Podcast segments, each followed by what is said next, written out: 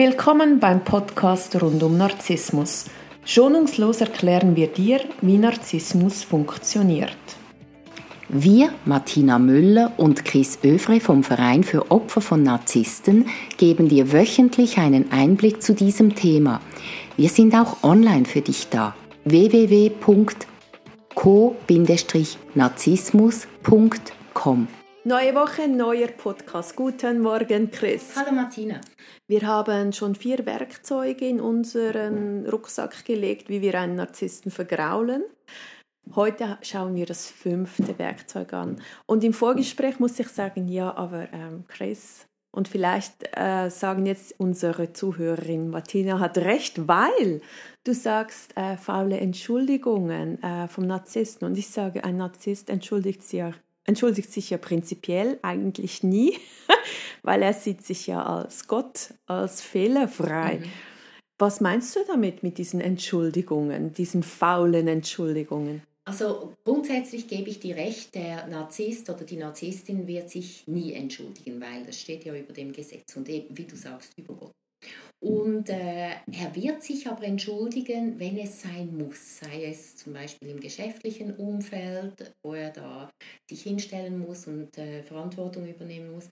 Er wird die Entschuldigung aber so formulieren, dass es mit ihm als Person nichts zu tun hat er wird äh, vielleicht auch beschönigen und sagen, ja, also so schlimm war das gar nicht oder die Konsequenzen sind gar nicht so hart. Oder in der Beziehung sagt er, ich habe einen Witz gemacht, hast du das jetzt wirklich? Du bist so sensibel. Du bist so sensibel, oder? Also es sind so Entschuldigungen mit einem Aber.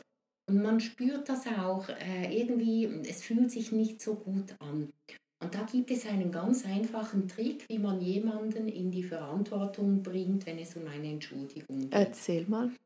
Also wenn jemand sagt, ja du, ah, es tut mir leid, also das, ähm, ja, das war jetzt nicht in Ordnung. Hm, und ich spüre, der entschuldigt sich zwar, aber ich weiß nicht, wie ernst er das meint. Und dann frage ich nach, was bedeutet das genau, wenn du dich entschuldigst? Also wird jetzt diese Situation nicht mehr vorkommen oder wie sieht das aus? Also ich möchte ganz konkrete Lösungsvorschläge. Also er sagt zum Beispiel, wenn ich merke, dass ich wütend werde, werde ich nächstes Mal rechtzeitig den Raum verlassen. Jetzt reden wir über Lösungen. Wenn über Lösungen geredet wird und das Gegenüber, der Narzisst oder die Narzisstin, selber Lösungen anbietet, die er oder sie dann auch befolgt, dann ist es eine echte Entschuldigung, weil in dem Moment übernimmt er Verantwortung. Wenn er aber sagt, ähm, ja, nächstes Mal musst du halt schauen, dass du mich nicht so provozierst, dann überträgt er mir die Verantwortung. Da kann man sagen, du, wir hatten jetzt dieses Problem, weil du äh, ausgeflippt bist und ich möchte wissen, wie du künftig damit umgehst, ob du jetzt ständig ausflippen wirst, ob ich, ob ich sogar Angst haben muss, dass du mich mal schlägst oder wie stellst du dir das vor? Das ist ja der Choleriker, der immer sagt, ja, eigentlich bin ich ganz sanftmütig, aber du bringst mich immer in Rage. Ohne dich wäre ich so anständig. Und denke ich immer so, hallo? Ja, genau. Und das ist der Punkt. Da ist eben die faule Entschuldigung. Er übernimmt diese Verantwortung nicht. Und da geht es darum, ganz klar die Verantwortung bei ihm zu lassen. Schau, wenn du wütend wirst und dann cholerisch und äh, austickst, dann ist diese Situation für mich dermaßen bedrohlich, dass ich mich nicht mehr sicher fühle. Ich kann damit nicht leben. Und wenn er sagt, du musst damit leben, dann müsst ihr verstehen, dass er damit meint, dass er jederzeit zuschlagen kann. Also er, der Narzisst oder die Narzisstin, holt sich da die, einen Freipass, um jederzeit jede Laune an ihr auszulassen.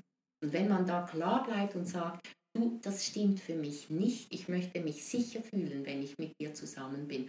Ich wünsche mir von dir, du bist ein erwachsener Mensch, dass du mit deinen Gefühlen umgehen kannst, ohne dass du gewalttätig wirst oder gefährlich. Wie stellst du dir das vor? Ein gesunder Mensch wird die Verantwortung übernehmen. Vielleicht nicht gern und vielleicht braucht er Unterstützung, um eine Lösung zu finden, aber er übernimmt die Verantwortung.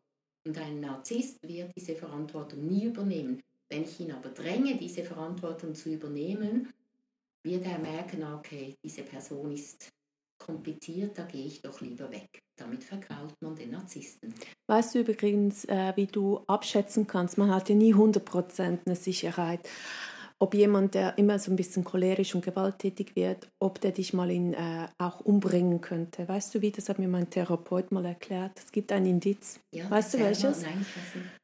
Er hat mich gefragt, hat diese Person, weil ich habe dann Todesdrohungen bekommen und ich war wirklich, also ich war am Limit emotional. Ich wusste nicht, macht er das dann mal mhm. wahr? Steht er dann wirklich mal mit dem Messer vor mir und versucht mich umzubringen? Dann hat er gesagt, hat diese Person schon jemals ein Tier auf der Wiese oder sonst wo umgebracht? Ich so, bitte? Also ja, war mal auf einer Schafsherde auf, und, und hat ein Schaf einfach die Kehle durchgeschnitten oder so. Also, äh, nee. Also, ja, dann ist die Wahrscheinlichkeit, dass er das bei einem Menschen macht, sehr gering. Es ist immer noch da, aber nicht so hoch. Aber Leute, die das wirklich ganz gut im Griff haben, die können einfach wahllos Tiere umbringen. Uh, das ist, äh, das ja. jetzt beängstigend. Ich würde mich jetzt nicht unbedingt auf so etwas verlassen. Das erfährt man ja, ja unter Umständen ja, ich auch weiß. nie. Äh, also ich würde grundsätzlich sagen, wenn man sich bedroht fühlt, dann muss man das immer ernst nehmen. Und dafür ist auch die Polizei da, zum Beispiel die Abteilung häusliche Gewalt, die auch äh, Polizisten hat, die darauf geschult sind speziell. Also man soll das immer ernst nehmen. Und ähm, man darf verschiedene Launen haben und jeder erwachsene Mensch muss auch mit den Launen und Stimmungsschwankungen umgehen können, ohne andere ähm, zu verängstigen und zu bedrohen. Und zu bedrohen. Es hat mir einfach in dem Moment eine Sicherheit gegeben, weil ich diese Person schon sehr lange kannte und zumindest für diesen Zeitraum ausschließen konnte, dass der das jemals gemacht hat. Das hat mich sehr beruhigt in dem Moment, wo ich wirklich sehr in Alarmbereitschaft war. Ich kann mir gut vorstellen, wenn jemand grundsätzlich Tiere gern quält, dass der problematisch sein Ja, die sadistischen Züge, genau. gell? Also, kommen wir zurück zu den faulen Entschuldigungen. Ich muss ja aber auch immer sagen, eine Entschuldigung ist ja erst dann ehrlich, wenn danach auch eine Verhaltensveränderung folgt. Und sei es nur, dass man das probiert, weil teilweise sind ja die Verhalten dann so eingeprägt, das geht dann teilweise ein paar Mal, bis das dann durch ist. Aber zumindest, dass ich beim Gegenüber sehe, der gibt sich Mühe, dass er das, die Reaktion oder sein Verhalten gegenüber mir verändert. Ja. Dann finde ich, ist die Entschuldigung ehrlich. Genau, und im Geschäftsumfeld äh, empfehle ich immer, dass man dann solche Ziele oder Lösungen schriftlich festhält und dass man die möglichst klar formuliert, dass sie auch messbar sind. Und jetzt in einer Partnerschaft braucht man nicht unbedingt die schriftliche Form. Aber da geht es darum, dass man das dann wirklich überprüft und auch unter Umständen sagen kann, du, mir ist aufgefallen, da hatten wir eine kritische Situation und du bist ruhig geblieben oder du hast den Raum verlassen. Ich möchte dir sagen, ich finde das toll von dir und ich bin dankbar, dass wir jetzt anders damit umgehen können. Also auch loben, wenn sich etwas verändert und ähm, ehrlich sein zu sich selber, wenn man merkt, da verändert sich nichts. Und wie lange schaue ich zu, wenn ich merke, da verändert sich nichts und das sind nur faule Entschuldigungen, damit ich wieder ruhig bin? Ja, also ähm, die ersten drei Monate ist ja die Lovebombing-Phase und dann die folgenden drei Monate äh, setzt man sich miteinander auseinander und äh, definiert die Streitkultur. Und in dieser Zeit gibt man sich ja noch Mühe, wenn gewisse Sachen da schon nicht mehr besprochen werden können oder wenn einer immer nachgeben muss, dann ist das äh, bezeichnend für die Zukunft dieser Beziehung. Also es wird immer schlimmer. Also in den ersten sechs Monaten zeigt sich das. Spätestens nach sechs Monaten sollte man einen Schlussstrich ziehen, wenn man merkt, es ist ein Narzisst. Und sonst ähm, ähm, macht man sich etwas vor, verschiebt es immer wieder, es wird immer schlimmer und es wird auch immer schwieriger zu gehen. Die ersten sechs Monate ist es schon hart, aber es ist an der Oberfläche hart, es geht noch nicht so tief rein.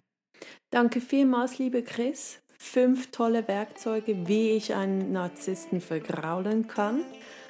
Das ist das Letzte. Ich freue mich schon auf nächste Woche. Mhm. Ich wünsche Ihnen eine schöne Woche. Ja. Danke, tschüss. tschüss.